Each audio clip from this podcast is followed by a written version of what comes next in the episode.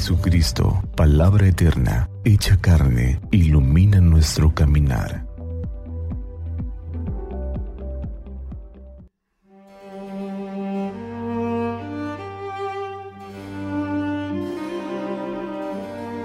...12 de marzo... ...sábado de la primera semana... ...del tiempo de cuaresma... ...del Santo Evangelio según San Mateo... ...en aquel tiempo... Jesús dijo a sus discípulos, ¿han oído ustedes que se dijo, ama a tu prójimo y odia a tu enemigo?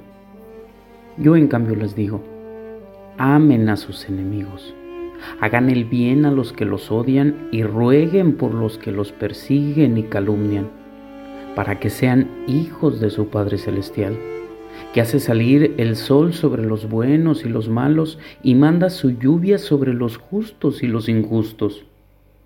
Porque si ustedes aman a los que los aman, ¿qué recompensa merecen? ¿No hacen eso mismo los publicanos? Y si saludan tan solo a sus hermanos, ¿qué hacen de extraordinario? ¿No hacen eso mismo los paganos? Sean pues perfectos, como su Padre Celestial es perfecto. Palabra del Señor. Gloria a ti, Señor Jesús. Estamos en este camino de la cuaresma que desde hace ya algunos días hemos comenzado. Y hoy el Evangelio de Marcos nos regala el itinerario, el camino, la vía por el que muchos cristianos debemos de caminar en este tiempo que Dios nos regala para prepararnos a la Pascua. Hemos escuchado cómo el Evangelio nos pedía superar la ley del talión. ¿Y qué decía esta ley?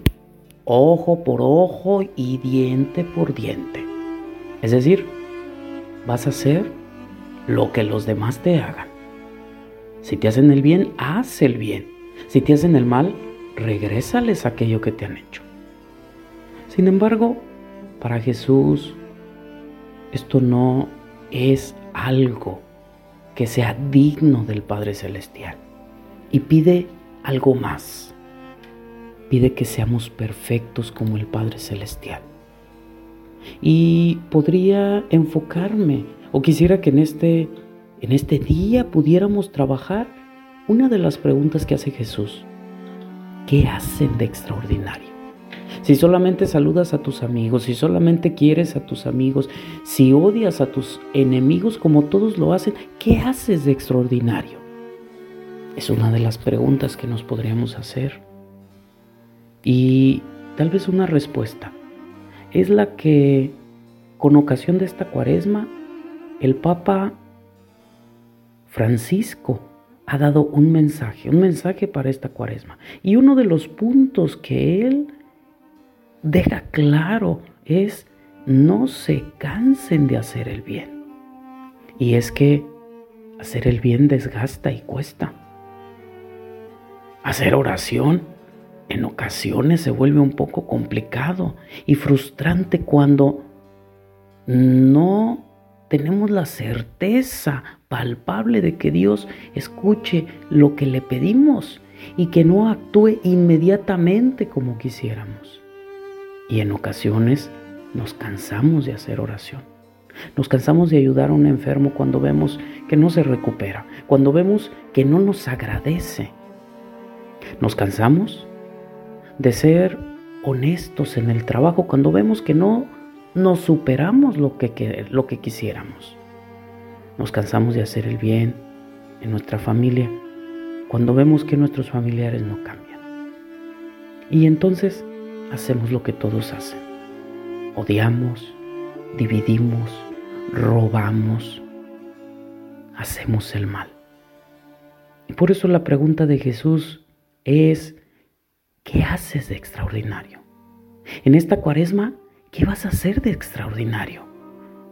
¿En qué, en cuál de tus cualidades, en cuál de tus propósitos vas a empeñar tu vida y no te vas a cansar?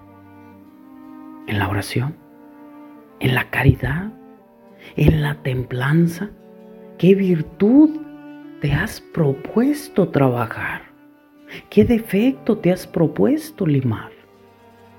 Ojalá que hoy en este día podamos, como lo quiere Jesús, hacer algo de extraordinario. Si estás muy enojado, tranquilízate. Si estás a punto de explotar, vuelve a la calma. Si estás muy triste, encuentra un motivo para sonreír. Que hoy sea un día que hagas de tu vida ordinaria algo extraordinario con la fuerza de Dios. Que Santa María nuestra Madre nos cubra con su manto y que iluminados por la palabra del Señor tengamos un día lleno de bendición.